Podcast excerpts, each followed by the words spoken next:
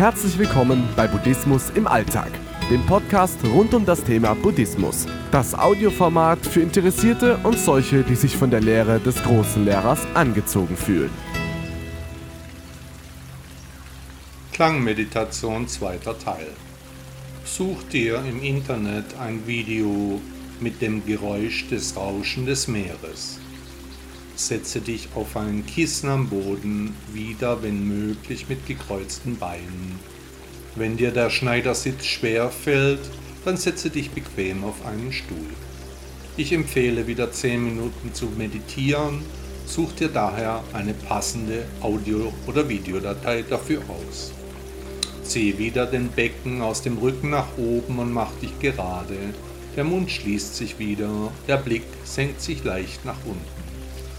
Atme konzentriert und achtsam durch die Nase ein und aus.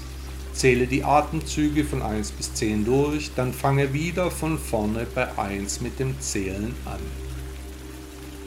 Jetzt stell dir vor, dass du im Schatten am Meer sitzt.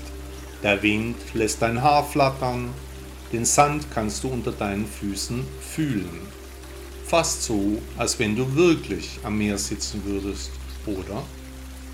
Kannst du das Meer vor deinem inneren Auge sehen? Kannst du dir vorstellen, dass du wirklich am Meer bist? Lasse die Geräusche des Meeres in jeden Winkel deines Körpers strömen. Nehme die Energie des Wassers und der Geräusche in dir auf.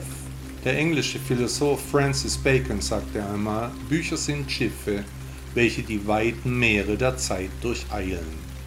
Und der englische Physiker Isaac Newton sagte, was wir wissen ist ein Tropfen, was wir nicht wissen ein Ozean.